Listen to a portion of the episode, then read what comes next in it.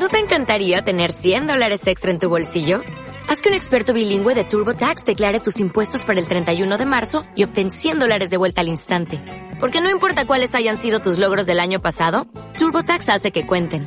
Obtén 100 dólares de vuelta y tus impuestos con 100% de precisión. Solo con Intuit TurboTax. Debes declarar para el 31 de marzo. Crédito solo aplicable al costo de la presentación federal con TurboTax Full Service. Oferta sujeta a cambios o cancelación en cualquier momento. Pero al fin y al cabo, eso es lo que había andado buscando toda la vida. Una bomba destructora de calles, de nombres y de recuerdos. ¿Para qué los quería? Se podía vivir sin ellos. Al fin y al cabo, era como uno de aquellos hombres de principios de siglo que tomaban un barco y amanecían al cabo de un mes en un continente distinto, sin amigos ni familia, dispuestos a aprender de nuevo, a hablar y a sonreír. Pero inevitablemente el pasado siempre da señales de vida, y hacía cinco días que las había dado. Marcelo había leído en el periódico algo sobre el suceso. Se fijó en la calle, claro, la calle Payaso Fofó fue inaugurada con ese nombre cuando él estaba a punto de dejar el barrio. Se acordaba vagamente de haber ido con su padre de la mano a ver al compañero Fortuna algún domingo por la mañana para recogerlo y tomarse el vermú con berberechos en algún bareto del bulevar. Los niños se quedaban mientras, mientras tanto jugando en la calle y entraban para llenarse la boca de patatas o para que el padre les dejara beberse el juguillo que quedaba de los berberechos, que sabía a mar y a vinagre. Recordaba haber llevado de la mano a la hermana mayor del chico, a Gloria, que tendría entonces unos dos años, para comprarle un cucurucho de altramuces en uno de los puestos del bulevar. En una ocasión oyó a Tierno Galván, cuando era alcalde, decir que su lugar favorito de Madrid era el Boulevard de Vallecas. Bueno, estamos eh, una semana más eh, en el, Milenarismo, el, programa de literatura y humor de Fibe Talanda Podcast. Eh, como siempre, estoy con Darío Danti, yo soy Alba Carballal y si Juan nos pincha la cabecera, empezamos. Hablamos de milenarismo. Estamos hablando de apocalipsis y hablamos de milenarismo. El milenarismo va a llegar. Hoy, en Fibetalanda Podcast, El milenarismo. Literatura y humor con Darío Adanti y Alba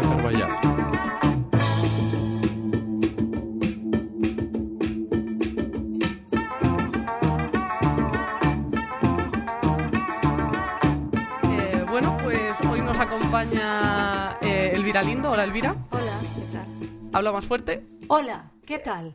Eh... No. Sí. Ah, ah, sí. Ah, no, no, que tengo que dirigirme a... Exacto. Vale. Eh, Qué honor tenemos Estoy súper contenta de que esté aquí Elvira. Es una de mis escritoras favoritas mm, de la historia del mundo mundial. Solo invitamos a, gente que admiramos. Sí. y, bueno, este fragmentito que he leído para, para arrancar el programa pertenece a la novela El otro barrio eh, que es una de mis novelas favoritas de Elvira, y creo que centra muy bien el tiro de lo que venimos a hablar hoy con ella, que es el tema de la memoria. Eh, ¿Qué tal, Elvira? Eh, te voy a preguntar una cosa, así, por lanzar un poco la conversación. ¿De verdad crees como tu personaje que se puede vivir sin recuerdos? Yo no soy una persona nostálgica, o sea que, que sin embargo, em, me gusta mucho recordar cosas porque desde, desde que nací, por el trabajo de mi padre, nos fuimos cambiando de sitio y antes de llegar a Madrid viví en muchísimos sitios, casi como que no concuerdan los años con la cantidad de sitios.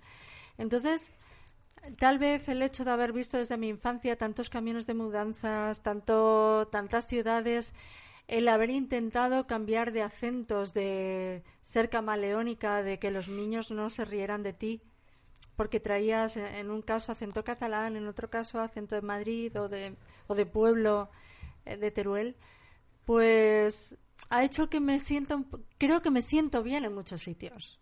Mm, por eso el, nacionalismo no es algo que case conmigo, porque creo que, que, puedo sentirme bien en muchos sitios. Ahora bien, ahora tal vez en, en este momento de mi vida estoy comenzando a atesorar recuerdos y, y a lo mejor es por la edad. Eh, es, verdad, porque yo no he guardado cosas, he tirado muchas, he perdido cosas de mis padres, que ahora me arrepiento muchísimo. Pero hemos sido una familia muy desarraigada, todos, empezando por mi padre. Y entonces ahora es cuando yo empiezo a pensar, ¿y dónde se quedó esto? ¿Dónde se.? O sea, esas fotos en las que a lo mejor estaba con mi padre cuando era pequeña, o guardo, por ejemplo, el único reloj que tenían mis padres. Mis padres tenían recuerdos como, eh, como eran de una clase media normal y corriente, tenían recuerdos humildes, porque en España se tenían pocas cosas, no, no, no, era, no era un país rico para nada, y como además se iban moviendo de un lado para otro, pues teníamos muy pocas cosas. Yo mi casa la recuerdo con muy pocas cosas. Entonces ahora, si guardo el reloj de mi madre, pues es un reloj modesto y es la única cosita. Si guardo a lo mejor su medalla o guardo, yo qué sé, cosas, o el pastillero que ya eh, estuvo enferma muchos años. Entonces, para mí todas esas cosas tienen un significado, es como si pudiera encontrar a mis padres en esos objetos. He sido muy crítica con ellos mucho tiempo y ahora estoy en un proceso, mi madre murió cuando yo era adolescente, estoy en un proceso de reconciliación mm. con ellos y comprendiéndoles absolutamente. ¿Sabes que una, una cosa justo iba a traer hoy que me olvidé, porque tengo muchos libros en casa y, no están ordenados, entonces después no los encuentro y tal, ¿no? Pero quería traer la cámara lúcida de Roland Barthes, que encima habla de algo que, que estabas, un poco que estabas diciendo ahora, que él habla que, bueno, después de hacer todo un análisis de qué es lo importante semiológicamente en una foto, básicamente la conclusión, y hago un spoiler, es que para él lo importante en una foto es lo que él le llama el punctus, que es aquello que te pincha, y por ejemplo, la, la foto que más punctus tiene es una foto de su madre cuando su madre se casó. Entonces, no es la calidad fotográfica, ah, sino cómo te pincha a ti emocionalmente esa foto. Y habla de cómo esa foto a él le crea un recuerdo que en realidad no existe, porque él no estaba vivo cuando su madre se casó, pero que esa foto hace que él tenga recuerdos del casamiento de su madre, ¿no? Y, es un poco ese valor que decís también con el reloj y con, con ese pequeño fetichismo casi necesario para anclar la memoria en ciertas cosas, ¿no? Fue muy curioso, el, en el pasado otoño eh, vino, bueno, hace dos años vino a mi casa una familiar mía, una chica de treinta y tantos años, digamos que es como sobrina, segunda, tercera mía, eh, se llama María Lindo. Y entonces eh, me dijo, ella es músico en Berlín, toca el oboe y, y de, vez en cuando montan grupos entre ellos todos tocan en orquestas, pero quieren hacer experimentos y mm. cosas bonitas, ¿no? Entonces me dijo que por qué no les escribía un relato para contar en un teatro o en un cabaret, ¿no? Entonces ella se fue de casa y yo dije, ¿y por qué no cuento lo que nos une a ella y a mí?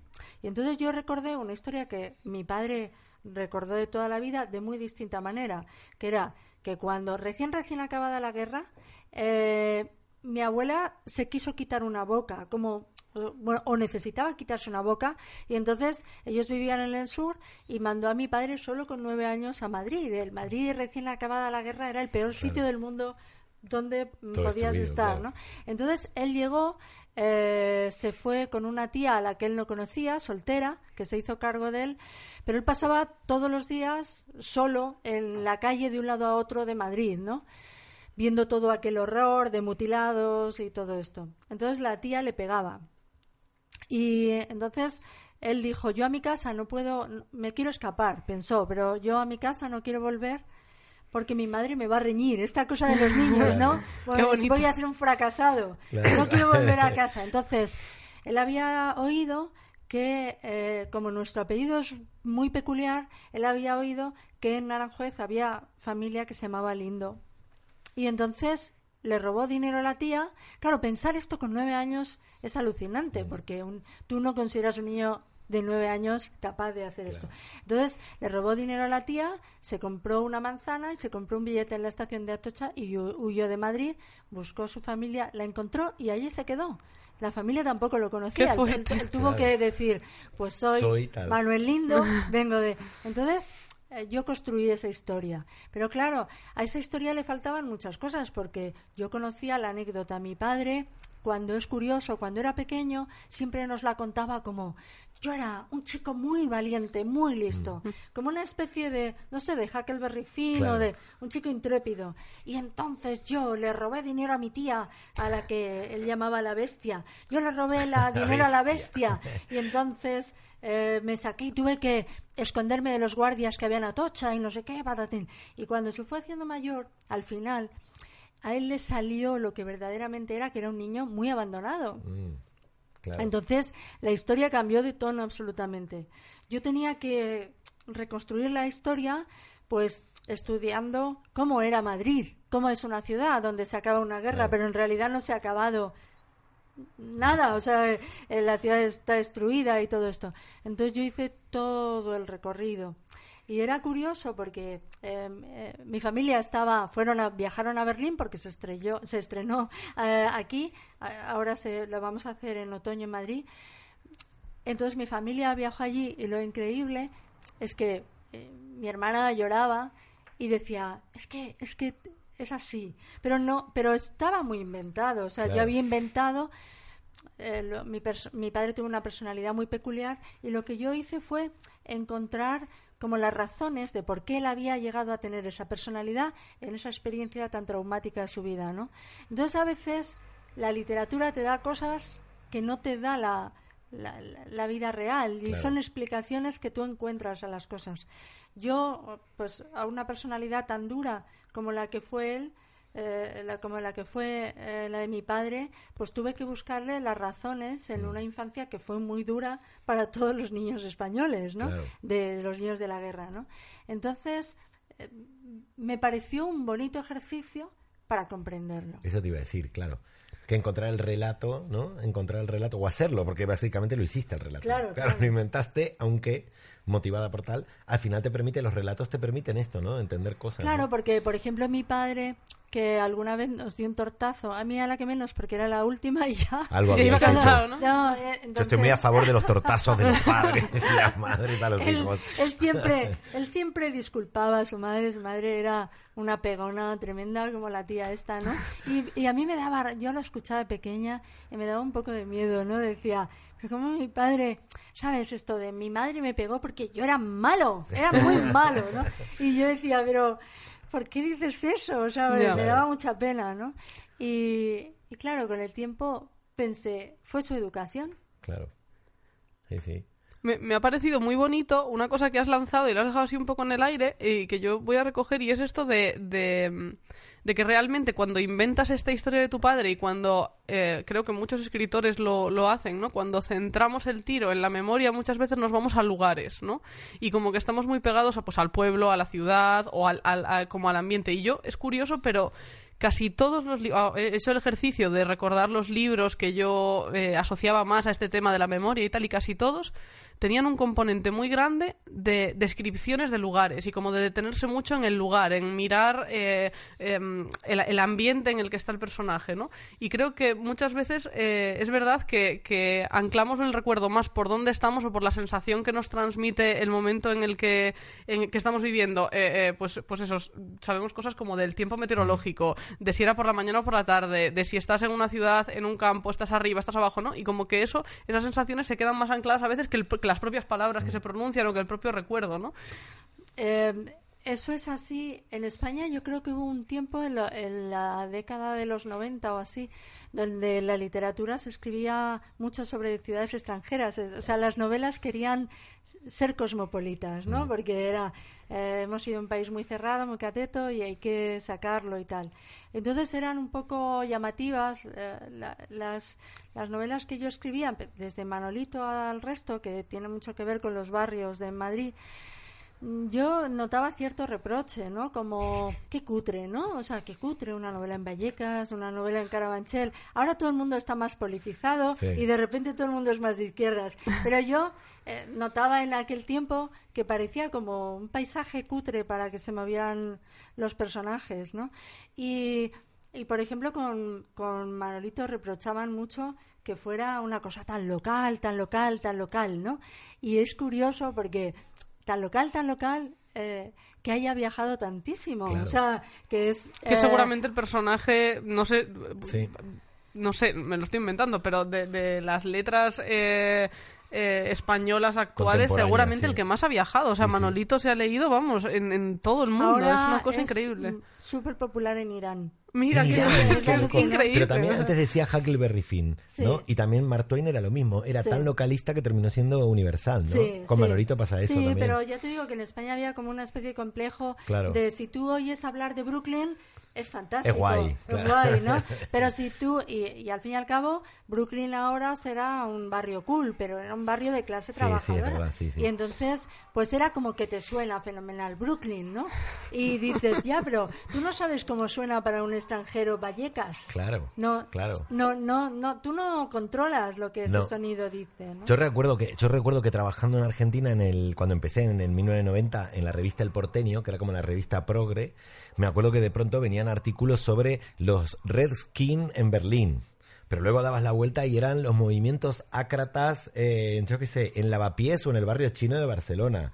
Y luego venía la movida de los grafiteros en Brooklyn. Y claro, yo como chico de Buenos Aires, todas esas eran ciudades capitales que para mí tenían el mismo valor de, de, de, lejanía y de extranjería y de lugar casi mágico donde yo quería conocer, ¿no? Que me pasó también, por cierto, con los dibujantes de cómic. Cuando ah, conocí a Miguel Gallardo, que, que, que, ahora soy súper amigo, y, pero que yo era muy fan de él, dije, es que no lo entendéis. Yo leí en el Víbora a ti y al lado estaba Art Spiegelman y al, y al lado estaba Robert Crumb. Y para mí era y los tres lo mismo tú no te das cuenta, pero para mí tú eres Robert Crumb, Spiegelman. Bueno, además es que, mira, eh, cosas que a mí me inspiraron mucho cuando era jovencita.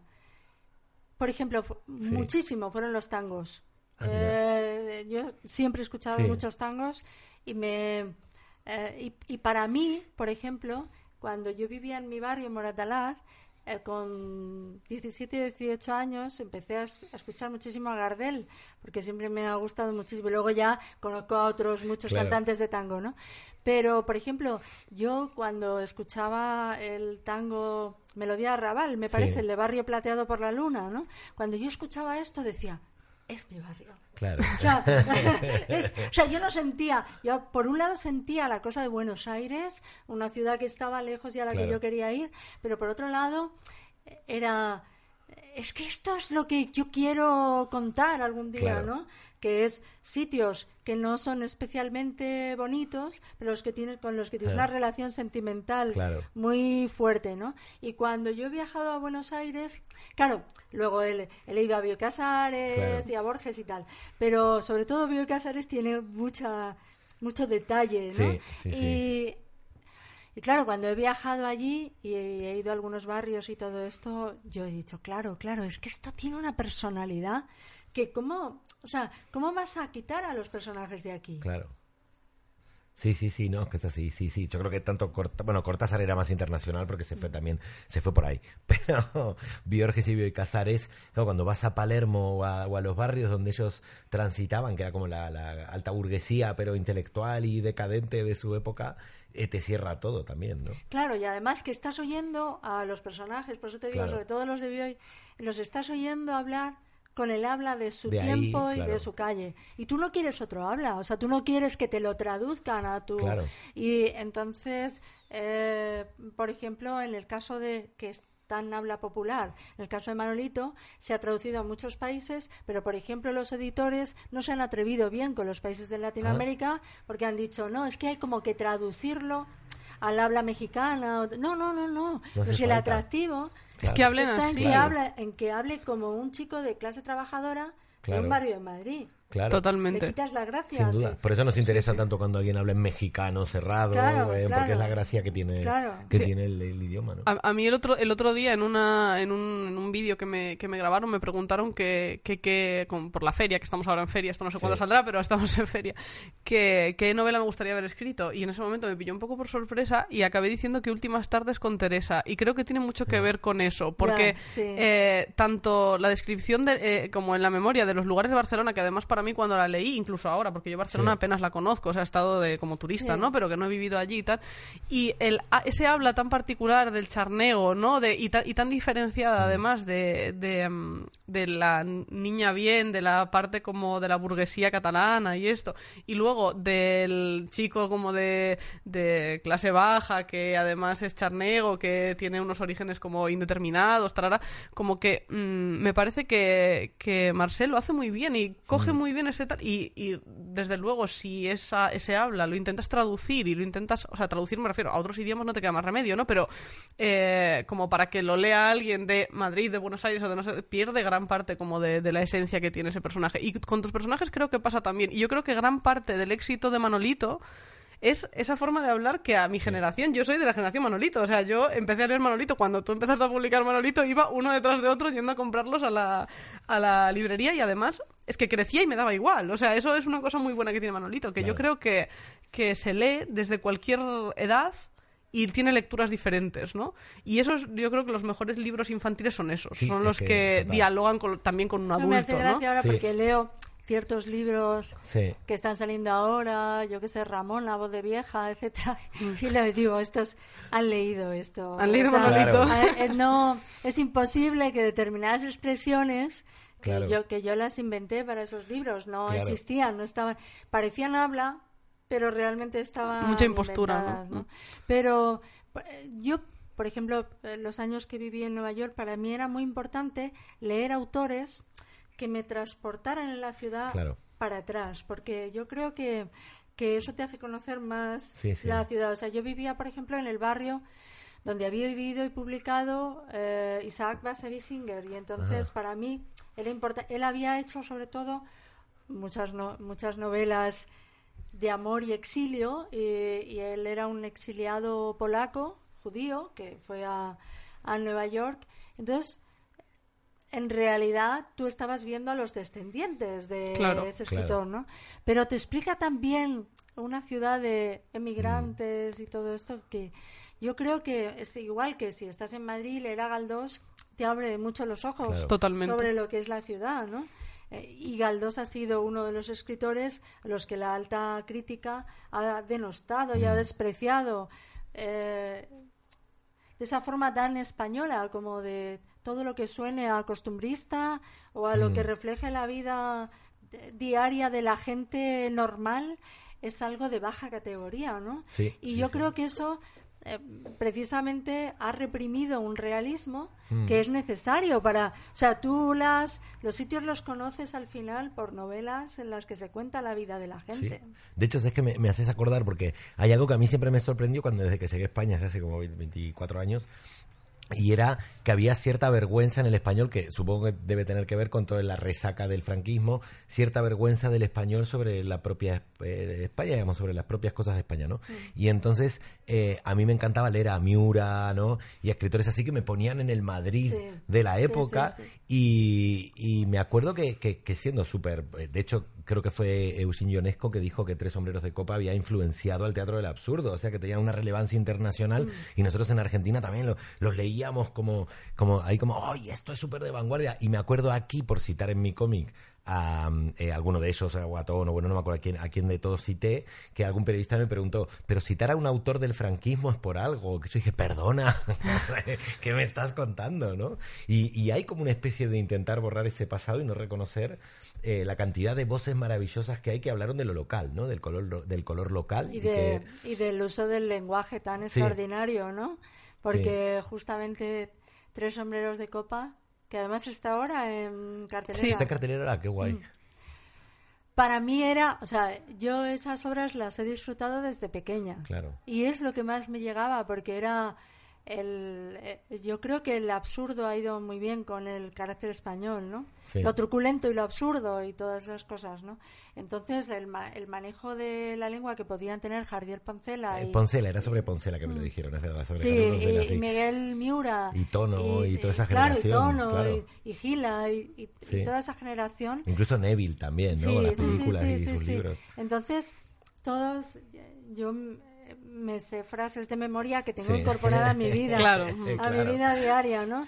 Y, y, es, en fin, yo creo que se tendrían, ellos se tendrían que estar representando siempre porque hay algo indestructible, hmm, son como canciones clásicas, ¿no? Entonces es verdad, y, decir que eran franquistas, mira, eh, todos nuestros padres vivieron bajo la dictadura de Franco. Eh, yo Le, contesté, yo le contesté, me acuerdo que le dije, bueno, y es como no leer a Borges porque porque apoyó el golpe militar de Videla o por lo menos fue a comer en, con, con, Videla alguna vez, ¿no? Bueno, y, y, aparte que y aparte que no sé, era un país sometido a una dictadura durante 40 años, o sea, fue una dictadura tan larga que o bien o estabas fuera, a mí me pasó una cosa muy curiosa, que eso me ha llevado a escribir cosas precisamente sobre mi padre estaba en la residencia estudiantes hace dos años y estaban haciendo un homenaje a una universidad americana donde hay una escuela de español muy importante en Vermont, la escuela de Middlebury College.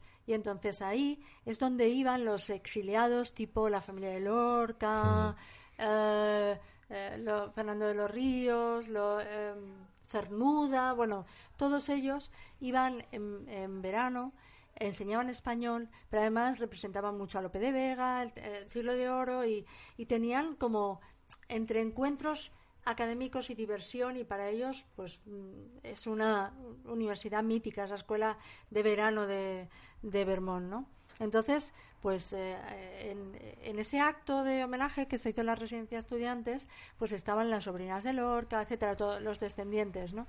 Que muchos de ellos, claro, habían vivido en Nueva York de pequeños. Entonces, yo era, eh, te emocionaba, ¿no? Entonces yo estaba como, mm, digamos, envuelta en esa emoción de gente que había crecido en Nueva York en, en aquellos años y tal. Y de repente me paré, ¿no? Y yo dije, ¿a quién le dedico esta emoción? ¿Y mis padres? ¿Qué pasa? ¿Qué coño pasa con mis padres? ¿Dónde estaban? Porque, oye, si yo, por asuntos de exilio de mi familia, me hubiera visto creciendo en el Upper West Side en Nueva York, yendo de verano a, ¿sabes? O sea, siendo trilingüe, yendo en verano a Vermont o no sé qué. Yo pensé, no, no, íntimamente, estas lágrimas son para mis padres, que fueron los que se quedaron aquí a trabajar durante el franquismo, ¿sabes? Y que no tuvieron ningún glamour, ninguna... O sea, trabajaron... sobrevivir, sobrevivir. Exacto, entonces... Que es lo que hacemos el 99% de los seres eh, humanos, eh, del Homo sapiens. Claro, dices, ¿qué pasa? ¿Que su vida es menos valiosa o menos meritoria o tal? Pues sí, es emocionante. Pero es emocionante, pero tuvieron un buen exilio. Claro. Entonces... Eh, sí, sí. Hay como entre, sí. entre los sí que es verdad que a veces es una lectura muy ingenua de la historia en que pretenden que, que, que todos hayan sido héroes. Y no se dan cuenta que el 99% de la sociedad tiene que sobrevivir, no le da tiempo, no tiene, no tiene la nevera llena para ser héroe. También es verdad que si hubiese sido una niña eh, de la Side y te hubieras ido a Nueva York, a lo mejor estarías reclamando como territorio mítico Carabanchel Alto también. Entonces quiero decir, como al final lo que hacemos es proyectar en los lugares en los que no hemos estado ese, ese ansia de aventuras, ¿no? Esa cosa como, como de lugar inexplorado. A mí por lo menos eso, eso me me, me, pasaba con Manolito y me pasa con, con, todos los libros que yo recuerdo haber leído antes de los 14, 15 años, que todos claro, todos estaban ambientados en lugares en los que yo no había crecido porque soy de Lugo. O sea, no quiero decir, Lugo sí que no es un territorio literario demasiado explorado, ¿no? Y, recuerdo eh, sumergirme y hasta los lugares, probablemente los lugares más, más más comunes o más de, clase trabajadora y tal eran los que más llamaban me llamaban la atención no y, y, se convertían en territorios de aventuras igual que podía ser el, el, el, mar en Moby Dick no o sea como eh, esta cosa de, de, irte de exploración al, descampado de al lado de tu casa que es una cosa muy bonita no o sea, ir ciudades por el mundo bueno yo que sé Nueva York Queens no y eh, todas esas zonas de clase trabajadora y decirle Antonio, esto se parece a Moratalaz. no, o sea, por ahí ya no paso, no se parece a Pero yo siempre veía mi barrio, en los barrios a los que iba siempre veía como algo, ¿sabes? Esa cosa de los niños saliendo de la escuela, como salíamos nosotros en...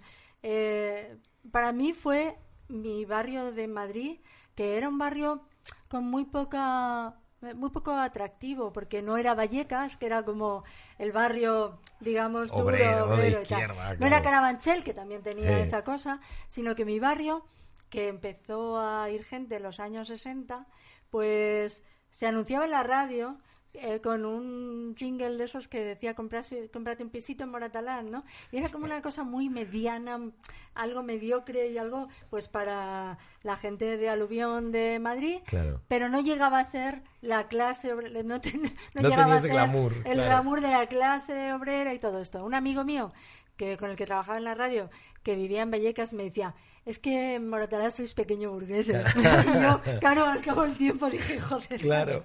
Pero ¿qué fue? ya, ya, que nos queda, ¿no? ¿Qué nos queda? No somos pequeño burgués. Pregunta de ignorancia. ¿Moratalá que fue como del vino del desarrollismo, de toda esa época del franquismo? Sí, sí, de... sí. Sí, o sea, es en los años 60. De los tecnócratas. En los años claro. 60, pero lo más gracioso de de es que la serie está cuéntame se tiene que haber hecho sobre mi familia porque es como una cosa así muy muy de muy costumbrista porque eh, eh, mis padres compraron el piso en Moratalaz, nosotros íbamos por de un lado a otro de España, pero eh, resulta que cuando yo nací, justo yo nací en enero, a mi padre le tocó la lotería. Ah. En enero, la ah, del niño, la del niño. Entonces, la de la niña.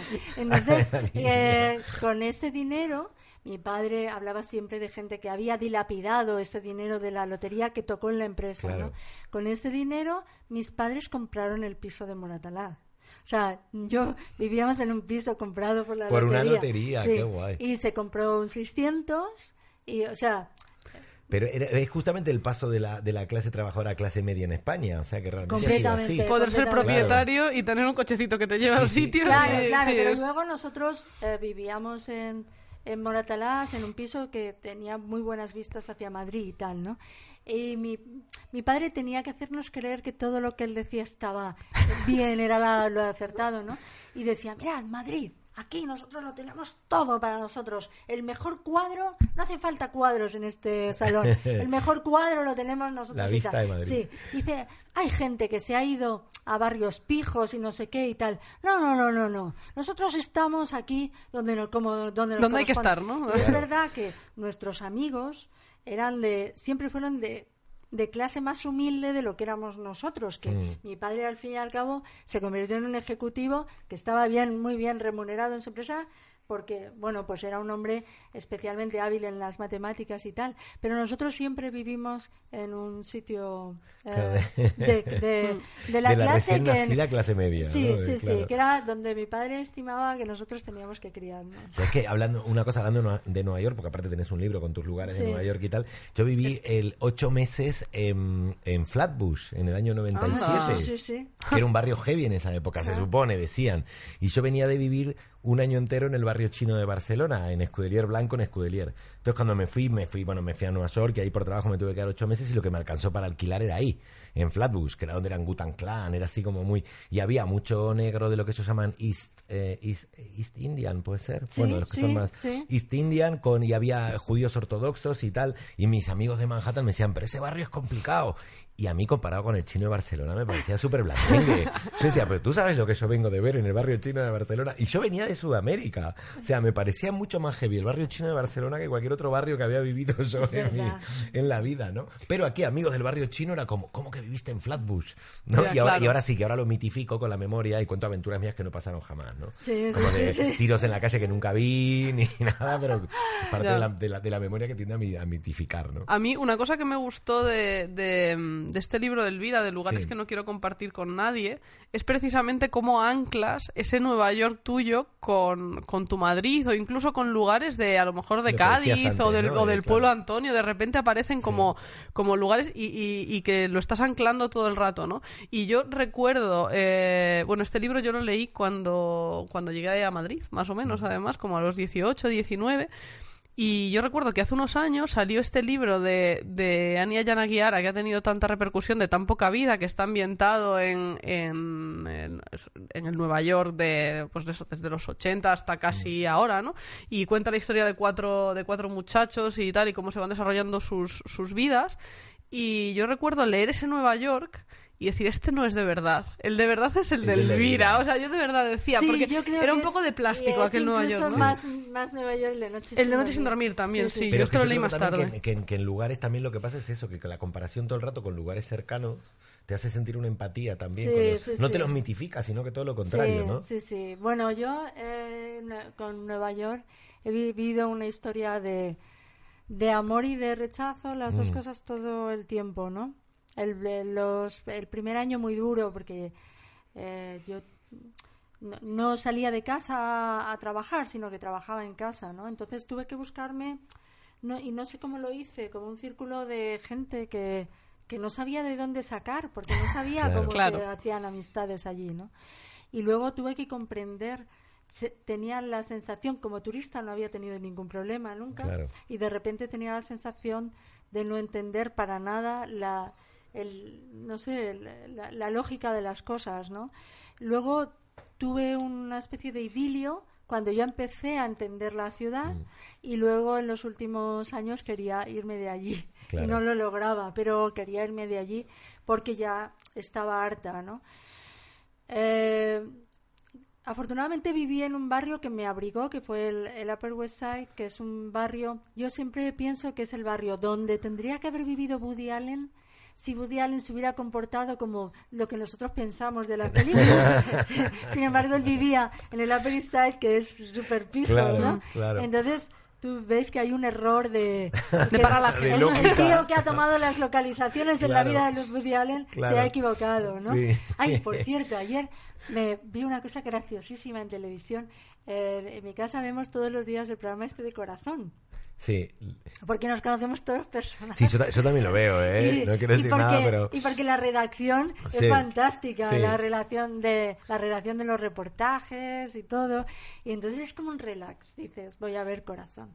Y, y entonces... El de Casa Mariposa, ¿no? Supongo, ¿estamos hablando o no? No, el, de, el, que hay antes de las noticias de la 1, el de corazón. Ah, ah el de Aniga Yo es que veo Casa ah, Mariposa, yo soy muy de Casa Mariposa. No, no, no, no, no lo he visto. El de Ane, casa se ve también. en mi casa de Lugo yo ah, recuerdo siempre mientras hacía la comida ver el programa pero de Pero solo fines de semana, ese más ah, fines de semana. Pero bueno, es un resumen. Sí, sí, sí, Entonces, nosotros lo vemos así como religiosamente todos los días porque nos gusta la redacción de los reportajes y todo esto, ¿no?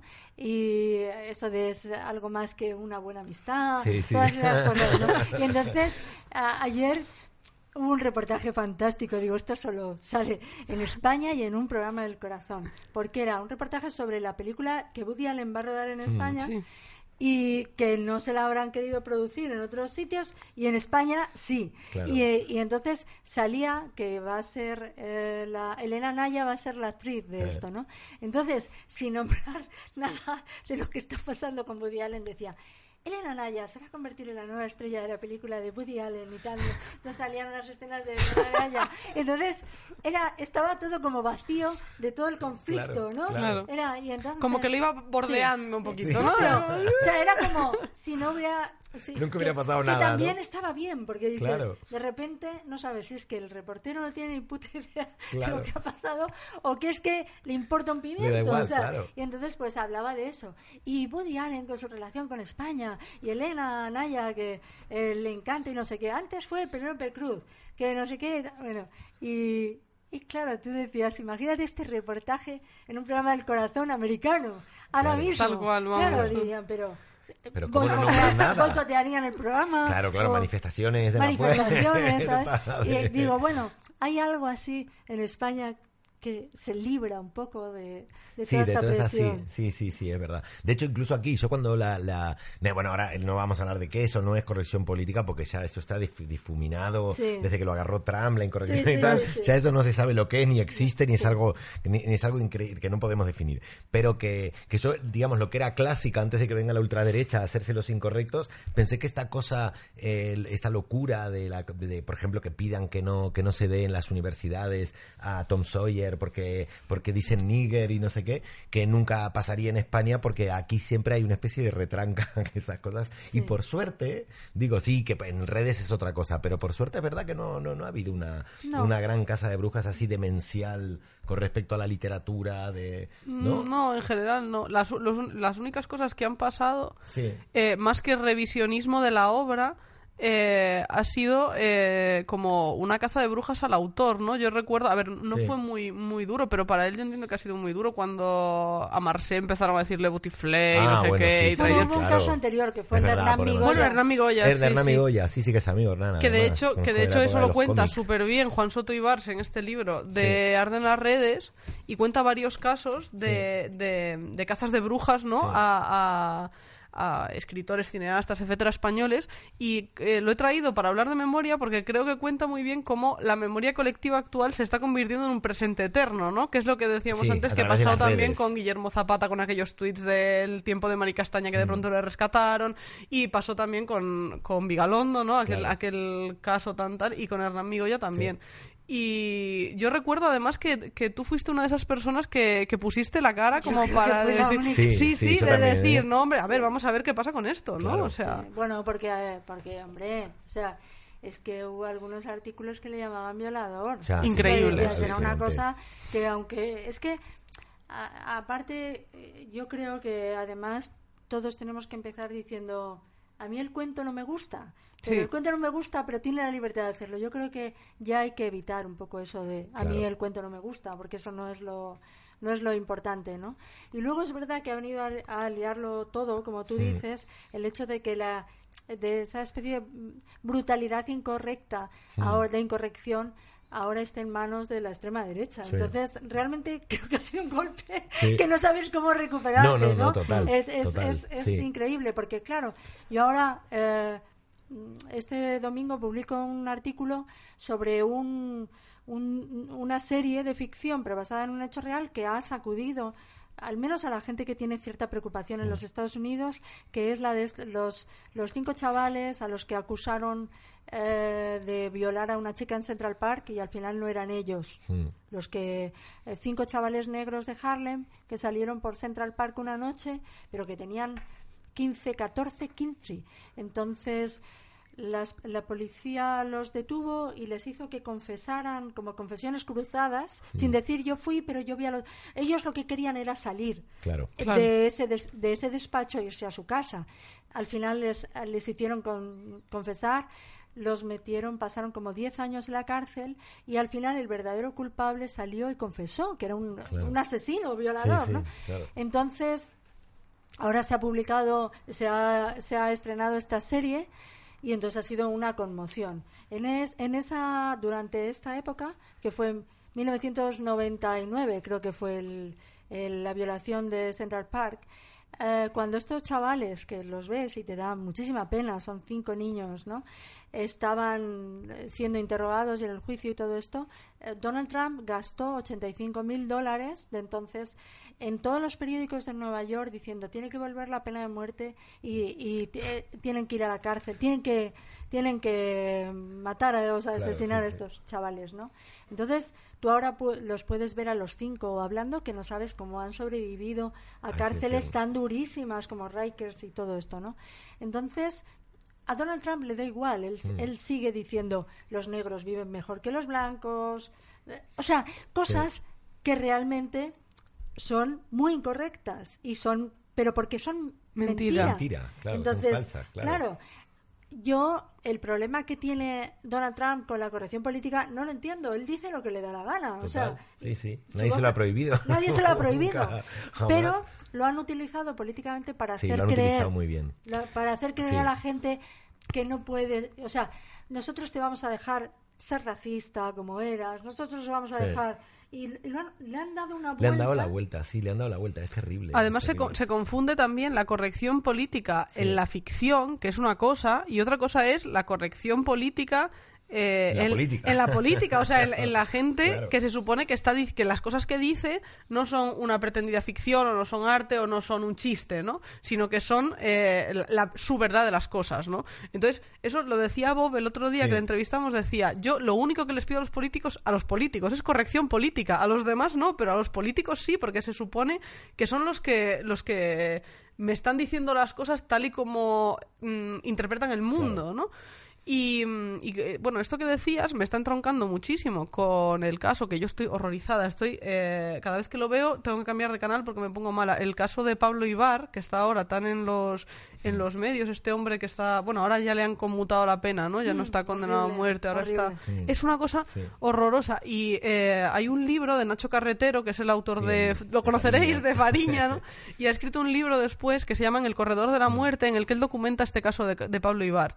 Y yo ese libro lo he tenido, he tenido que abandonarlo, porque es de las cosas más duras que he leído, porque es un hombre que está acusado de, de, un asesinato que él defiende, que no cometió y además que no hay pruebas determinantes que digan que él estaba allí a esas mm. horas, tiene coartada, tiene todo, y sin embargo está allí retenido, ¿no? Y el debate este sobre la, sobre la pena de muerte en Estados Unidos, creo que Trump lo está alimentando de una forma eh, muy tenebrosa, ¿eh? Totalmente. y, aquí Vox, ¿no? Bueno, y aquí Vox, tela, ¿eh? Bueno, aquí Vox, lo que pasa que yo creo que Vox ha querido traer al debate cosas como el permiso de armas ah, y todo esto que no, no cuaja porque no, no, somos no estaban en el debate o sea, porque no somos un país como los Estados Unidos mm. donde para mucha gente incluso tener armas no significa en absoluto poder utilizarlas contra una persona. Entonces eh, esto sí que resulta difícil de entender. O sea, yo tenía alguna amiga que sus padres eran granjeros y tenían armas y o sea, es como una cosa muy en el pueblo de la Pampa también. muy alejado el, el, que tú vayas a utilizar eso contra alguien no de todas formas eso fue algo que en mí fue calando cuando viví allí y es esta es una sociedad demasiado brutal para mí o sea, eh, no, eh, porque al fin y al cabo el tema de la corrección política era como una tirita que estaban poniendo a una brutalidad de la realidad, que era la, la, pera, o sea, que estaba relacionado con los derechos sociales, la vida de las personas, eh, y luego esa, esa idea que tiene mucha gente de que hay que castigar tan duramente a una persona, que, que esa es una idea que a mí me parece terrible. No, y mira, el, tema de la corrección política, la, la, antigua, la arcaica, cuando estaban claras las cosas, hay una, un ensayo de Hannah Arendt que se llama Sobre la violencia, mm. que en ningún momento nombra la corrección política, pero donde ya se ve su origen, mm.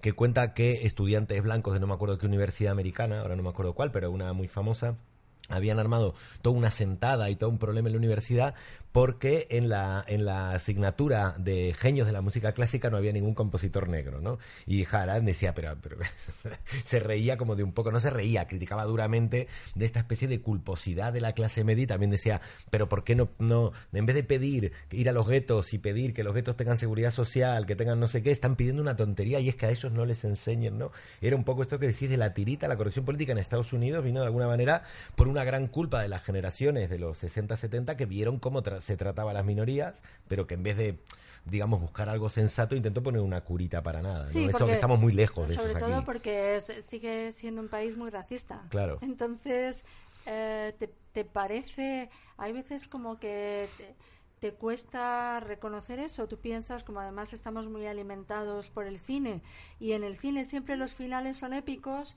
y mm. es como eh, acaban con el discurso de Martin Luther King o acaban con que, que por fin se, se dejaron de, estar segregadas las escuelas, ¿no? Y además aquí como que ves en pie de igualdad al actor blanco y al negro, porque claro, o sea, es que eso también es muy... Mm, es, ficción, ¿no? Pero es muy equívoco, ¿no? Sí, sí, sí. Y, y, claro, dices, yo cuando he visto esta serie, que os recomiendo apasionadamente, pues te, das cuenta de casi todos son negros en la serie, son unos actores espléndidos y dices, ¿y por qué no veo actores negros en, las películas? O sea, una sociedad tan diversa, ¿no? Entonces entiendo que obviamente muchos son pobres, muchos están fuera de todo eso, pero, pero también es como tenerlos para que las películas hagan siempre de delincuentes. De negros. Claro.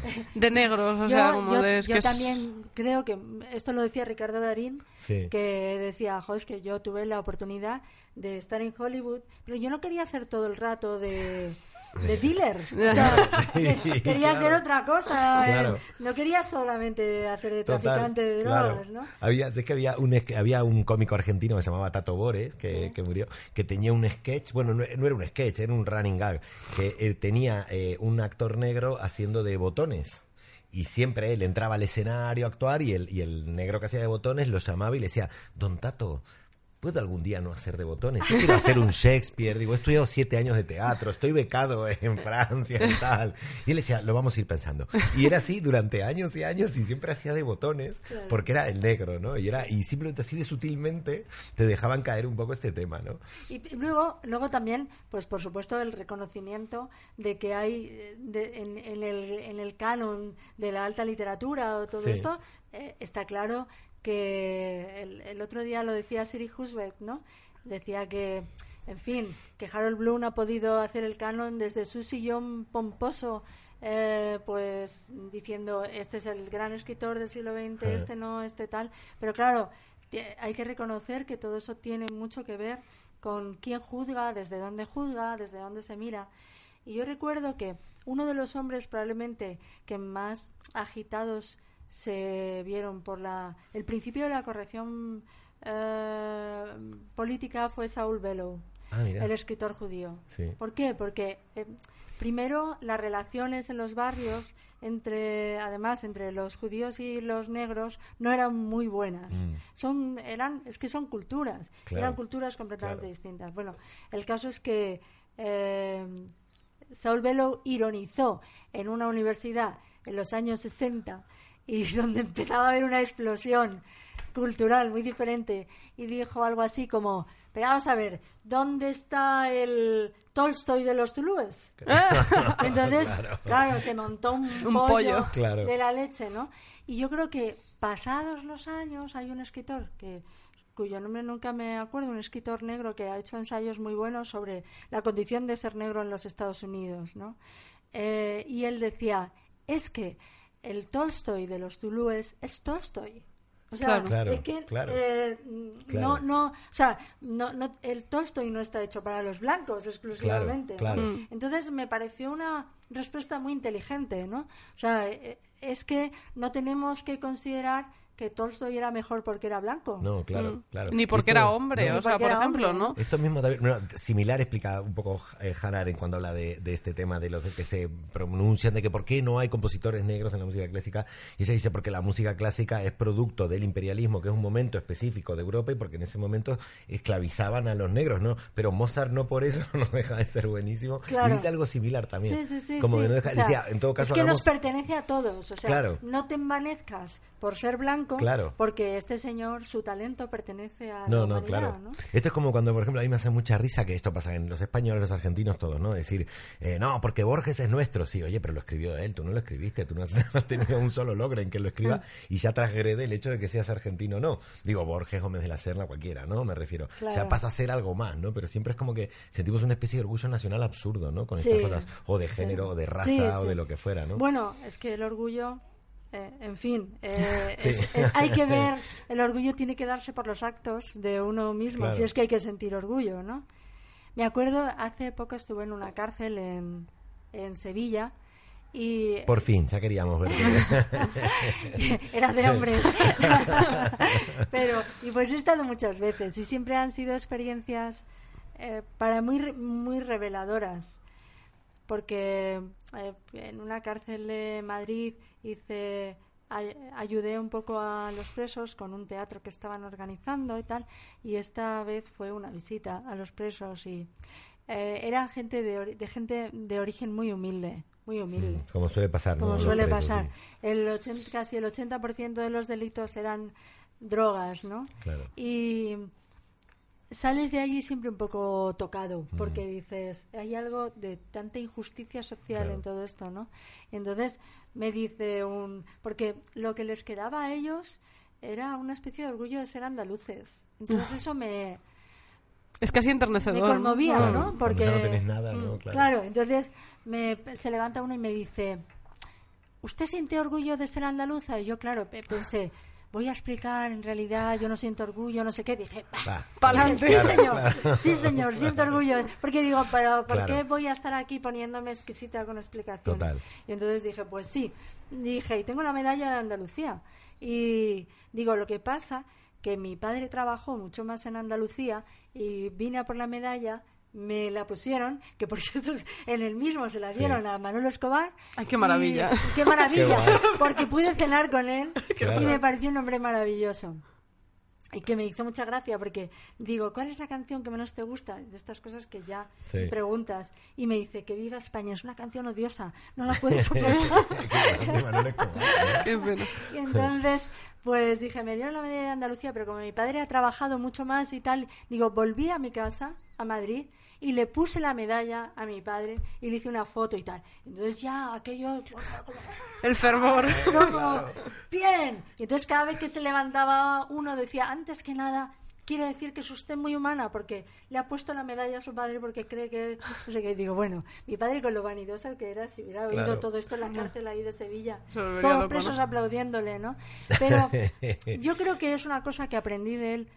Eh, mi padre tuvo pues una una vida dura se hizo a sí mismo. Él tendría que haber sido guardia civil, pero se salió de la guardia civil. Entonces, bueno, pues tuvo contacto al principio de su vida como guardia civil con, con, con presos, con detenidos, con el extraperlo, con todas esas cosas, ¿no? y eh, tenía mucha piedad para la gente que había delinquido. Mm. Esto no sé por qué se me quedaba claro, porque era una cosa extravagante. Claro. Claro, claro. Pero, Y- es que además, es que la, la bueno, nosotros esto no, no sé si lo tendremos que cortar después, porque no sé si tendremos que decirlo, pero nos han medio propuesto hacer un programilla desde, desde una prisión Y de nos estos, hacía mucho tilín. que nos, Pues- pues nos, nos parece yo, como súper os- chulo. Os lo sí. recomiendo porque siempre la experiencia, pero no solamente cómo se puedan, cómo pueden estar con nosotros, sino que cuando tú hablas con los maestros de las prisiones, Claro. eh, había profesores que estaban antes en institutos Mm. y dicen, para mí es una experiencia extraordinaria. Claro. Pues- sí, es más, pa- más para nosotros, va a ser más para Claro, Claro, claro, claro, claro. claro. que para ellos, ¿no? Claro. Que digo que además, hablando de este tema de, de- de que te remueve em, esta, inju- esta injusticia social, ¿no? Además es que opera en los dos sentidos, porque por un lado eh, hay menos posibilidades de que eh, salga un mm, pues eso, un gran escritor, un gran pintor, un gran tal de las clases eh, más, más populares de, lo- de entre los pobres o de- incluso hasta hace muy poco de entre las mujeres y tal, simplemente porque no se daban las condiciones materiales. O sea, esas personas no tenían las condiciones materiales para explotar un talento que estaba ahí, evidentemente. Y encima... Luego el canon, en el sentido contrario, se hace desde la poltrona eh, blanca, heterosexual, masculina, tururú. Entonces, claro, al final las que o los que han salido de esos lugares y han tenido el mérito encima de salir de esos lugares, es que encima no se les incluye en ningún Claro. canon de ningún No, tipo, ¿no? O sea, claro. es que es muy curioso. el otro día estábamos en una cena de un sitio privado donde Antonio hablaba de su, eh, mi marido hablaba de su libro, ¿no? Entonces Que es sé- maravilloso, por cierto. Sí, eh, salieron sus orígenes a relucir porque realmente él, él es hijo de, de agricultores y, y sus padres apenas sabían leer y escribir. Entonces él, eh, fundamental, bueno, él estudió a base de becas. eh, la- llegó a Madrid con 17 años, la lucha antifranquista se le, se le acabó en la primera manifestación porque le detuvieron y le quitaron la, beta- la beca y se tuvo que volver a su pueblo. O sea, quiero decir que el origen te condiciona tantísimo, ¿no? Y entonces, eh, realmente él siguió estudiando porque un maestro de la escuela se dio cuenta de que era un niño muy brillante y fue a hablar con sus padres y pero él iba, estaba destinado a ser hortelano como habían sido sus padres, ¿no? Entonces, en esa cena que estábamos de gente, pues de eh, la gente que nos rodeaba, eh, nos habían invitado, era de alto nivel económico y dice una, dice una señora, claro, es que así tiene que ser, que los niños que tengan grandes facultades puedan acceder y tú dices, no, No, no, no, no, es y los que- que tengan menos. O sea, a ti desde tu posición, desde tu posición social que es privilegiada, ¿tú, ¿tú crees que tú estás ahí por ser muy, muy inteligente? O sea, Y además que cuando Claro. se Te mani- estás autoengañando. Sí. ¿no? claro, dices, oye, no, perdona, ¿no? Claro. Y además que eso es un engaño Sin porque duda. cuando se manifiesta la brillantez o en qué contextos o Exacto, además en exacto. qué momento Sí, de sí. la vida, porque a lo mejor un niño no ha mostrado ningún signo de ser no, brillante a los nueve años y de pronto a los 15 resulta que es el gran dramaturgo en nuestro tiempo. que- O sea, quiero decir que es que esto es, Yo es siempre lo- injustísimo, ¿no? O Yo sea, siempre lo, lo uno, lo uno a la cosa científica antropológica porque me gusta, pero los antropólogos tienen clarísimo que la evolución, por ejemplo, en Eurasia, de que se descubriera la agricultura o la rueda, tenía que ver con las condiciones geográficas. Claro. Y que si los indios del Amazonas no lo hicieron es porque no tenían ni animales de tiro, ni animales amaestrables en el Amazonas, y para qué te sirve una rueda en el Amazonas, ¿no? Claro, esto pasa lo Además, mismo claro. con la literatura y la gente. Si estás en una clase baja y tienes que sobrevivir, pues mm, por ahí toda tu inteligencia la vas a poner en sobrevivir en el día a día. Pero si no tenés que además- sobrevivir, pues por ahí en leer y en escribir, ¿no? Claro, pero además tantos factores de suerte en la vida. O sea, Claro. Yo en los años 80, que que fueron mis, mis 20, mi veintena, es- vivías en un Madrid completamente eh, asolado por la droga. O sea, Claro. realmente todo eran cuestiones de suerte, el que tú no te dejaras tentar por eso, el que cuando estabas rodeado de gente Claro. que estaba en eso. O sea, había muchas cosas por las o que, tu- cuales que tu tus vida... padres supiesen lo que era la droga y te dijesen en casa, oye, esto es peligroso, porque a lo mejor ni siquiera tenías esa información. No. O no, claro, o sea, es O algo que tan- Pero en ese momento ningún nadie, padre. ¿no? Pues es que a mí me dijo un amigo mío de, de aquí, de, de también que, que vivió en los 80, y, y claro, yo he conocido amigos de él que, que están fatal, o sea, que están de ir y encontrarlos en un cajero. Ahora no, pero Sí. cuando llegué en el 90 y pico. Y me acuerdo que le pregunté un día, oye, ¿y tú cómo sobreviviste? Porque sé que fue también muy juergas. Y me dice, mira, por la tontería, a mí siempre me dio miedo pincharme. Sí. Mira qué tontería. O sea, es que Sí. tenía la información, todos tenían la información, pero era lo Sí, que había pero, que hacer. pero y él por el solo que te den miedo las agujas, ¿no? Esa tontería, ¿no? Sí, o sea, que es una cosa... Sobrevivió, o sea que a veces hay un matiz totalmente. Yo soy tan empático que por ahí terminaba muerto porque se me hubiera hecho en esa época, me hubiera adaptado. Yo soy chaquetero, soy argentino. Yo le he dicho, ¿qué hay que hacer? Venga, vamos, tira, tira, pa'lante. Bueno, qué manera. Es que la verdad, los argentinos tenéis una parte del camino hecha por la manera de hablar, ¿eh? Bueno, pero también pasa, la- bueno, te juro que yo en realidad ten- en- hubo un momento en España que yo casi no tenía acento, excepto lo de reconocer la C, las S, que eso me parece que sois muy pijos con esos detalles. Pero que, claro, mi, mi pareja que es de aquí me decía, no, no, yo si salgo con un argentino es para que hablar argentino, a mí no me vas a venir aquí a hablar con vosotros. y entonces lo mantengo solo para mantener como la tensión sexual de pareja Yo- después de 15 años de relación. Yo, Porque ella es española. Sí. Ah, bueno. Yo te diré que, ya que hablamos de Sí. memoria, eh, la primera vez que yo me enamoré como un imbécil Sí. fue de un uruguayo y yo estoy convencida Sí. de que era por cómo hablaba. O sea, a día de hoy lo, lo pienso y digo, pero si esto, ¿por qué? O Pero sea, esta ¿por qué vida si no tenés que saberlo, pasa lo mismo No a la inversa. Así. En Buenos Aires el acento español siempre ¿Ah, sí? trae como una Bueno, realidad. mira, pues de pronto... Ay, eres español, eres español. Sí, sí, sí. ya, ya, qué curioso. Os, os lo, os lo aviso, ¿eh? Nunca se sabe. A mí me cansa esto de, de- de- de las seducciones, pero nunca se sabe si hay que ir. Bueno, eso todavía podría falsearlo en Argentina, si voy, si lo llego a necesitar. Pero a ti te dicen que has perdido. ¿Qué has Bueno, sí, perdido? claro, ahí me dicen, ¿qué te haces el gallego? Y aquí me dicen 20 25 años aquí y sigues hablando como argentino. O sea, es que hay un punto en que no sos de aquí ni de allí. Bueno, ¿no? a mí eso me pasa constantemente porque yo soy ultra empática y, y yo en Lugo, bueno, siempre que voy, en pero no es que voy, es que Sí. hablo con un gallego mañana... Es verdad que nos pasó que el otro día. El ¿te otro día con, saludamos Sí, a un con Enrique, y es que se me pone acento gallego gallego. otra vez y es que ahora estoy empezando a trabajar en una redacción en la que la mayoría son catalanes y yo ahora llamo a mi madre por teléfono y me dice, pero si es que ya tienes acento catalán, si Escolta. es que, ¿qué, te- qué te pasa, Alba? ¿Por qué Escolta, eres tan imbécil, Escolta una miqueta. Y es que no Ahora, puedo cuando, evitarlo, cuando no empezasteis el programa que decías, un programa de literatura y humor, pues era, el, digamos que era el mismo, ah, la misma presentación que yo tenía en un programa en Radio 3. ¿Ah, sí? Sí, o sea... Ah. Anda, eh, pues mira, este referente Claro. no lo tenemos, Sí, lo vamos a cosa- Se bichar. llamaba El gallo que no cesa y, y- y era a las 7 de la mañana, era el programa este despertador. Y una de las entrevistas que más recuerdo, que todos los días era humor y, y literatura, cultura. Mm. Y una de las entrevistas que recuerdo con más cariño fue Aquino. Ah, mira, Ay. qué lindo. Kino. Sí, y es de las pocas así que conservo Joaquín. y tal, ¿no? Sí, sí, Qué sí. guapo. Sí, y, y tengo, me dibujó un Felipe Ay, con unos corazones y tal. Bonito. yo decía, bueno, qué qué maravilla.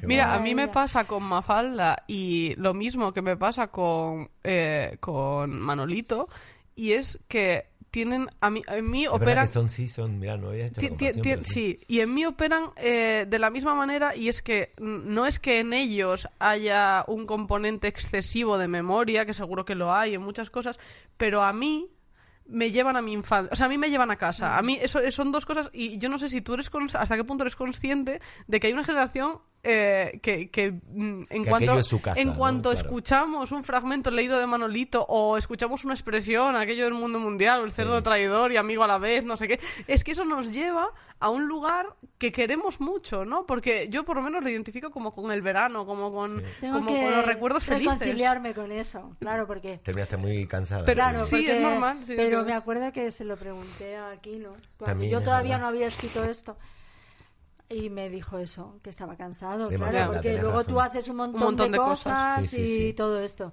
Pero claro, eh, yo, yo lo que pienso, él es, es un personaje y vive por su cuenta. Claro. Claro. ¿sabes? Y de repente, pues te llegan noticias extraordinarias y que te dicen, no había tenido noticias de China y de repente se han vendido 300 y pico mil ejemplares. Qué Y, maravilla. Claro, dices, Claro. esto no sale en ningún sitio, ¿no? Claro. Pero dices, hostia, ¿Verdad que lo decís? Es verdad que me lo imagino en versión manga y todo, ¿eh? ¿O no? sí. Hombre, no Sí, sé, sí, puede ser. Sí, sí, me lo veo, en Japón veo, lo utilizaron en la radio pública para, para enseñar español. Claro. Pero piensa que si nosotros nos hemos creado con Heidi, que era una historia de los Alpes, animada por, por, por Mi- Mm. Sí, sí, Miyazaki, pero el sí. animador, Sí, puede ser. eh, era japonés, y, y sin embargo todo eso funcionaba, claro, y hay algo de cosmopolitismo. ¿Os, sabéis- ¿Os acordáis que había una trans que eh, cantaba la canción de Ah, ¿no? una canción japonesa de estas de Sí. Heidi o algo así? Y ella eh, era japonesa, había venido aquí a España y actuaba por la noche, era un poco cutre, muy cutre. Sí. Y vinieron sus padres a un programa en la no, tele no. y renegaron de ella. Ay, Dios mío, yo eso tengo que buscarlo. oye, eso eso, sí, eso qué es un, personaje mío. Historia, Sí, es historia. verdad. Es muy personaje tuyo, de verdad. En plan, una Qué japonesa. Sí, sí, sí. Qué, loco. maravilla. Que mm, eh, me, me- me llama la atención que, que lances esta cosa de que estás cansada porque precisamente quería hablarte de, de 30 maneras de quitarse el sombrero, que es un libro precioso en el que creo que además es, es el último libro que, Sí. que ha sacado Elvira y cuenta la historia de 30 mujeres eh, distintas, ¿no? Que han tenido trayectorias distintas, ante las cuales quitarse el sombrero, ante las cuales ella de alguna manera se quita el sombrero, ¿no? Y creo que es un ejercicio muy diferente al de Manolito y al de otros de tus libros en los que eh, haces un ejercicio de memoria individual, ¿no? Y esto es un ejercicio como de memoria colectiva y de justicia a través de la recuperación de esos perfiles que me parece mm, muy bonito. A, mí- a mí me encantó el libro, Bueno, te al lo tengo final, que al decir. final tengo ese autorretrato que leí en el Mm. Festival de Humor de Bilbao y que es ya es Claro. una cosa porque no En el Ja, ¿no? Hablamos. sí en el sí Ja. sí porque no quiero perder lo no es que no lo quiera perder es que quiero seguir haciendo evidente lo humorístico no Mm. quiero eh, es que es difícil porque Pero yo creo que lo haces también en los Sí. perfiles, ¿eh? Sí, o sí, sea, sí, sí. está ahí. O sea, o sea, es quiero, un- quiero decir que, que la cuestión es que yo quiero permitirme el cambiar de tono. Es Mm. decir, que no solamente tenga que tener un tono, sino que hay cosas que realmente me apetece hablar en serio y hay cosas que no. Y yo quiero tener la ser dueña de mí misma y no hacer lo que se espera de mí. Y yo creo que eso es un tipo de libertad. Porque la gente te dice, pues a mí me gustaba cuando hacías esto, pues a mí me gustaba cuando hacías... Yo digo, no, yo quiero decidir. Quiero Claro. decidir. Si tiene menos éxito otra cosa, me da igual. Claro. Claro. Si, si a mí me da igual. Si, si yo eh, creo que eh, he ganado suficiente dinero. Sí, sí. No, no, no quiero. Y luego, mantener los éxitos por mantenerlos tampoco lo he hecho. Eh, podía haber seguido eh, escribiendo las crónicas de Tinto de Verano Sí, muchos años, decir, sí, pero, no, también- pero no lo quise. Si hacer. fueron fruto de un momento y de una no necesidad que quisiste tenías y. Luego, sobre todo, no forzarlo, ya no, so- no tanto forzarlo como para que para mí era muy pesado que la gente pensara que mi vida era, Era así. exactamente así. Claro. Entonces, Pero era una sátira Mira, cojonuda la de Justo- de yo verano. ¿eh? justo le Ahora decía... yo leo cosas y yo digo, Sí. hostia, esto sí que era cor- incorrección política. Tal Claro, cual. lo que te iba a decir es que lo, lo que era buenísimo es que era una sátira, pero en vez de como hacemos los satíricos, que es tirarle la maldición a los demás burlándonos de ellos, tú lo ponías a tu... Sí, tu- totalmente. Aunque si fuera ficticia, pero a tu propia vida, ¿no? Sí, sí. Es que justo le decía antes a Darío que a mí ha habido un libro reciente que me, bueno, reciente, en- hace tres herraldes ya, que ganó Juan Pablo Villalobos con aquello de No voy a pedirle a nadie que me crea, que es un libro que me encanta. Y yo cuando lo leí dije, vale, esto es como llevar a la, eh, al absurdo, a la máxima expresión, aquello que lleva haciendo Elvira Lindo en los tintos de verano tanto Claro. tiempo, que es...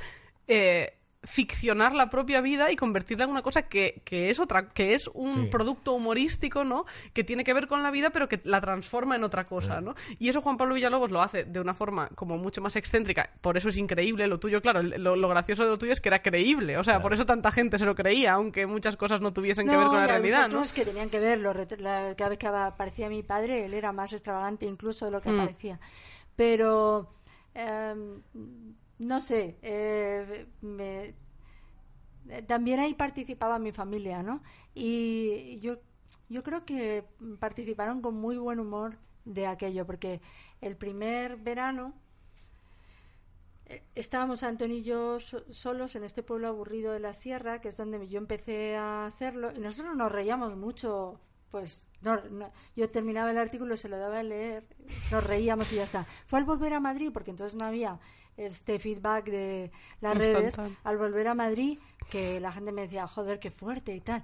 Yo no había, no había tenido nunca esa sensación. Claro. Yo, que- yo era pura diversión. Claro. Y entonces eh, Lúdico, yo decía, ¿no? pero si esto es diversión. Claro. Yo no entendía el que... Lo que pasa que también creo que, que, que hay gente que le chocaba mucho que yo siendo mujer metiera en la comedia a un hombre que parecía muy serio, que era académico, Mm. que todo esto. Entonces, esto perturbaba un y además poco. lo banalizabas de alguna manera Claro. lo Sí, sí. convertías como en, Claro. en un personaje tuyo no Y eso- y claro. eso es muy Entonces- divertido sí. Entonces, claro. Y como eh, que sobrevolaba la sombra de que Sí. ese señor era importante, pero a ti te daba igual. A mí me ¿no? claro, pero yo realmente creo que eh, estas sátiras se habían hecho antes desde el punto de vista masculino, no había pasado nada.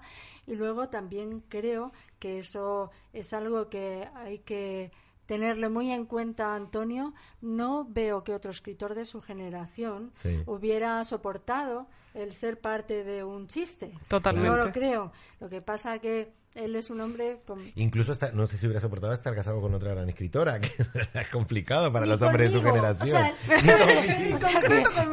¿no? no, no, ya, ¿sabes? Sino que si yo hubiera sido una escritora, eh, digamos, de una novela, eh, no sé, como más sesuda o más, pues eh, digamos que hubiera... bueno, es raro siempre que a un hombre se le permita socialmente tener una mujer que también y de éxito encima, eh, ¿no? Trabaje. Es lo mismo, pero que además tenga éxito. Había un escritor, no voy a decir quién, que preguntaba por ahí, pero ella gana más dinero que él, ¿no? y entonces, pero eh, creo que en, ese, en todos esos aspectos, nosotros hemos sido una pareja muy adelantada a nuestro tiempo en muchos aspectos. O sea, Antonio eh, tiene una imagen muy seria porque la porque la tiene a lo mejor porque es tímido cuando está porque no es un tipo pero es, una mezcla de barba eh, también sí o sea que, yo creo que no sé eh, es su forma de ser o de presentarse no pero realmente es un hombre y lo digo de verdad muy diferente a los hombres escritores de su generación y muchísimo más, ah, yo que sé, abierto en costumbres. Y yo creo también que probablemente le ayudó mucho en eso Estados Unidos, en el sentido de sentir una libertad de acción que a lo mejor en España no tenía, pues yo qué sé, de empezar a hacer deporte, de salir a correr, de nosotros hacíamos tai chi. Yo le decía tai chi, si nos vieran en España, a nosotros dos haciendo tai chi. Que sonaba súper snob, ¿no? Bueno, o como ridículo. Aquí todo es ridículo. Todo es ridículo. Entonces íbamos por el pasillo ensayando los pasos que habíamos aprendido del tai chi. Es súper complicado porque te sientes subnormal. Recoger la bola del mundo y esas cosas. es una coreografía. Íbamos por el pasillo y no sé qué. Y yo le decía, si alguien nos viera es que eh, ya, o sea, iban a burlarse de nosotros. Iba... Y es verdad que Estados Unidos, nosotros cogimos lo bueno, que es mm. esa especie de libertad estética. Casi ingenua, ¿no? Exacto. Que él de repente decía, pues me voy a poner esta camisa de que parece músico de jazz, ¿no? Cosas así que para un hombre español es como, oh Dios mío, o sea, a no ser que seas músico o que estés, pero si eres un escritor bien situado como era él, como eso académico, que no sé, como de cierta posición. Y yo creo que a él le liberó eh, Estados Unidos mm. de todas esas cosas y se empezó a sentir libre, además de muchos compromisos, ¿no? Mm. Entonces, mm, yo eso eh, iba a decir como, como mujer y como su mujer, pues se lo agradezco. Tal vez si no, no estaría con él, pero se lo agradezco mucho porque nuestra vida ha sido Mm, mucho más fácil y mucho más abierta y mucho más el, el hecho de que él haya percibido eh, Antonio es muy feminista y eh, él ha percibido yo creo todo eso primero porque no era el chico machote del colegio mm. pero luego y porque sufrió también eso no eh, pero luego también por haber tenido una mujer a la que él eh, admiraba o eh, él tiene muy en cuenta mi trabajo y haber visto desconsideraciones eh, que te colocan en un puesto, ¿sabes? Como, como mal educada. A, veces casi en, tu contra jugaba el estar casada con él, porque es como, claro, esta está aquí porque es la mujer de, que es una cosa como asquerosísima, ¿no? titular de la mujer de Paul Auster. Bueno, eso es muy fuerte. Pero bueno, de todas formas, yo diré que, que, está feo que estemos hablando de Antonio, pero ahora que hay tantos escritores de su generación que, que se suman al carro y que están diciendo mm. esto de eh, ser los que son los más feministas y no sé qué, Antonio es de los pocos escritores de su generación que ha apoyado abiertamente a tantas mujeres escritoras que estaban empezando. O sea, Antonio lo ha hecho, es un hombre muy generoso, lo ha hecho con escritores y con escritoras, pero que eh, ha, ha dado la cara por, por mujeres que estábamos empezando mucho antes que yo y, seguramente seguirá haciéndolo. Y a mí eso me parece de, de, aplaudir, la verdad. Tiene su funciona, funciona, vamos a ver, yo, creo, yo, creo, que después de una hora y cuarto de conversación vamos a dejarlo. No, pero, pero, pero es verdad que llegas a España después de tantos años viviendo fuera, porque a mí también me ha pasado y tal. En, ese sentido, yo tenía, yo eh, tenía más flexibilidad por ser mujer, porque las mujeres ya se sabe que podíamos permitirnos vestir de otra manera, mm. hacer gimnasia, bailar, eh, y, en ese aspecto mm, teníamos más margen, ¿no? Pero el haber vivido fuera eh, quiere decir que ya no hay vuelta atrás. Tú ya no vas a volver a aceptar ciertas cosas en España, de decir, no, yo es que Em, tengo que ser tengo que ser una mujer formal para que me tomen en serio.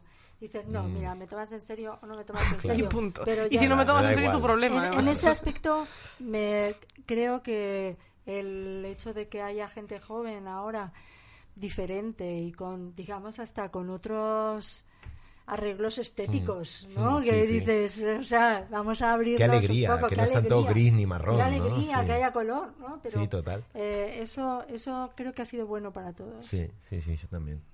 Terminamos, ¿Recomendamos algo? No, mm, mira, sí, vamos a lanzar una cosa que solemos hacer y es que, pues ya que estamos hablando de, de, memoria y de libros que, que nos llevan ahí, eh, haznos alguna recomendación de libros que creas que tienen que ver con la memoria o que tratan el tema de una manera especialmente mm, divertida o hermosa o lo que a ti te parezca. Bueno, por ejemplo, hay, eh, hay tres libros que a mí me han servido eh, por cómo cuentan la infancia, la parte de la infancia sobre todo, que es la creo que es la más bonita, que es el, el los libros de memorias de los dos libros de memorias de Fernando Fernández Gómez, la parte de la infancia me encanta, El tiempo amarillo, eh, en Marx Harpo habla, la parte de, de memoria y, de Gila la parte de la infancia. Y luego un libro que sobre el que estoy trabajando ahora que se, se acaba de, se presenta em, esta misma semana en la Feria del Libro y es eh, cuando en, el otoño de 1936 llegó a Madrid, al edificio de la Telefónica, una mujer que había sido activista socialista, tenía 34 años, en toda Europa. Em, estaba exiliada en ese momento en Checoslovaquia. Ella pensaba, el lugar donde se está decidiendo ahora mismo la lucha contra el fascismo es España. Yo me quiero ir a España. Y ella logró llegar a España. Llegó a España, fue le dijeron que podía ayudar en, el, en, la planta donde estaba la oficina de censura de la República, mm. que era donde se decidía qué crónicas de los corresponsales extranjeros podían salir al extranjero. Era ahí donde se leían las crónicas y se decidía si, eh, era, si esa crónica del New York Times era buena para la República. Y entonces, eh, allí había un señor serio, adusto, muy español, eh, que la miró con cara de pocos amigos, que era Arturo Barea, el, futuro autor de La Forja un Rebelde, que lo primero que pensó al verla es, ¿para qué me mandan a esta listilla que encima no es guapa? Y entonces, em, a los pocos días, ella mm, demostró lo que valía, porque primero sabía cinco idiomas, cosa que allí no sabía nadie, pudo relacionarse con los corresponsales, pudo organizar el servicio de información de la República hacia afuera. Esa mujer acabó casada con Arturo Barea ah, y, terminó siendo su mujer. Juntos se exiliaron a Londres y realmente a ella le debemos, porque Arturo Barea era un hombre psicológicamente muy débil hmm. eh, y ella era una tía, ¿sabes? No, no hay en su vida resentimiento de, ah, yo he estado como segundona porque él es el autor. No, porque ella valía mucho. Ella era una mujer, ¿sabes? La contrató la BBC como traductora y todo esto. Y él, eh, eh, él, escribió La Forja un Rebelde y se publicó en inglés en primer lugar porque ella lo iba traduciendo según lo, él lo iba ¿eh? escribiendo. Pues ahora se publica por primera vez en el mundo, en España, una novela que ella escribió recién que se fueron de España, que se llama Telefónica y es sobre toda la vida en el eh, edificio en el de Qué la bonito. Defensa de Madrid. Telefónica. Uh, Entonces os lo recomiendo. Es una, para mí Sí. es una heroína y estoy haciendo un trabajo sobre ella. Y, Y qué pena que no supiéramos nada hasta ahora de eso. Claro, bueno, era ella aparece eh, al final en el último libro Sí. de Arturo Barea aparece, pero claro, para nosotros siempre ha sido Claro. pues el amor de Arturo Barea, pero realmente ella tuvo una importancia en el activismo socialista en Europa contra el fascismo muy fuerte. Pues me lo voy a comprar. Lo voy a ¿Tú leer. quieres recomendarnos algo, Darío? Bueno, yo recomiendo muy rápido. Quería recomendar eh, Jacob von Gunten de Robert Walser, que para mí es un clásico y que es, eh, es el Instituto Benjamenta, que es un instituto donde te enseñan a ser mediocre para que seas feliz en la vida. Eh, Está Vamos, escrito en qué 1908, eh, cuidado. Luego, rápidamente, Dolores y Lolo de Mamen Moreu e Iván Bati, que esto lo están publicando, hola, hola, ahí, lo, están, lo, estuvieron publicando en el jueves y lo que me parece genial, que es de la generación justamente que, lo, que le llaman Manolito Gafotas, pero que es, eh, claro, tienen todas estas cosas tan diferentes a mi generación, poliamor, el rollo de una aceptación total de las diferencias, eh, de, de que nada es tan preciso como de, en género y tal, y, y yo realmente me siento muy identificado con la abuela, porque es la que no entiende nada y le tienen que explicar todo. Y último, que es de Juan, pero que es de un amigo, Chimo Abadía, Frank, que es Franco explicado para niños, Oh, qué que es una maravilla de libro. Y esto acá Juan nos lo recomienda y como él es el fantasma que está presto para sombra. niños en la sombra. Listo, más o menos. Dos TVOs y una novela. Genial, pues yo, eh, además de recomendar eh, todos estos libros de Elvira, que son maravillosos, estos que he traído son de mis favoritos, tanto el de Lugares que no quiero compartir con nadie como el de Noche sin dormir, que son dos libros que visitan ese Nueva York, que ella mm, retrata con, con- con tanto tino. Y, y bueno, y el del otro barrio, que es una novelita que a mí me parece, digo novelita por, Por por, lo pequeña. dimensiones, porque es pequeña, No- no pero por es Una novela. Una pero una que Por suena favor. muy bien, ¿no? Bueno, Pero- Salinger vivió de novelas. ¿eh? pero que, que hace, para mí este libro hace un, un ejercicio de, de visitar ese espacio mítico que a lo mejor Sí. está solo al otro lado de la verja, ¿no? Pero es, es mm, precioso. Eh, además de, de los libros de Elvira, eh, me gustaría recomendar, eh, ya que estamos hablando de memoria, Sí. y ya que estamos todos viendo Chernobyl en HBO, Yo ¿no? yo Ahora. no, no la estoy viendo. Que ya la he visto. que es maravillosa y me, ha- me, ha me ha- me está gustando mucho. Todavía no la he terminado, pero creo que es el momento de reivindicar otra vez a... El libro es mejor, el libro es mejor. a Svetlana Que además escribió este libro como mm, tardó como 10 años después de, de que fuese la, la- la historia de, de Chernobyl en escribirlo y creo que tiene un componente muy bonito relacionado con la memoria y es que ella eh, bueno son es como una transcripción literaria de las entrevistas que ella hacía como a los protagonistas de aquel de aquel desastre no y me parece muy bonito porque le- les pregunta a ellos directamente y a ellos a veces les cuesta encontrar las palabras para definir lo que les está pasando porque no tienen referentes previos. Y eso me parece precioso me parece precioso porque claro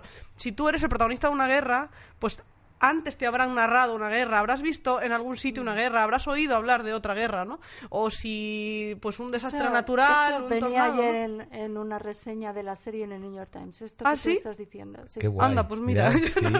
No Eh, sería tuya. Que me llamen. No.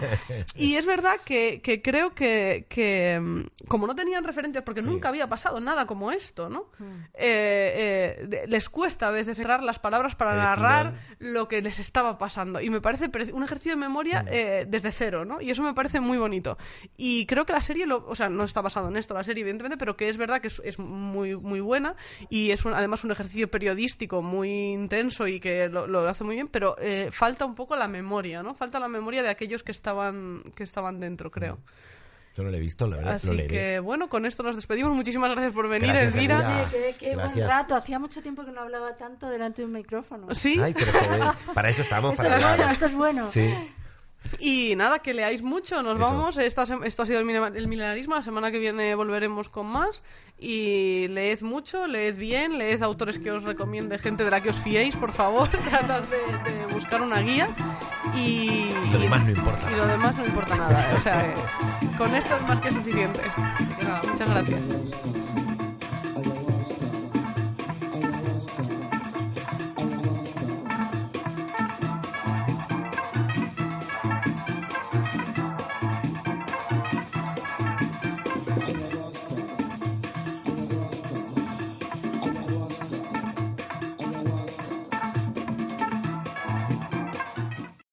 O'Reilly Auto Parts puede ayudarte a encontrar un taller mecánico cerca de ti. Para más información, llama a tu tienda O'Reilly Auto Parts o visita oreillyauto.com.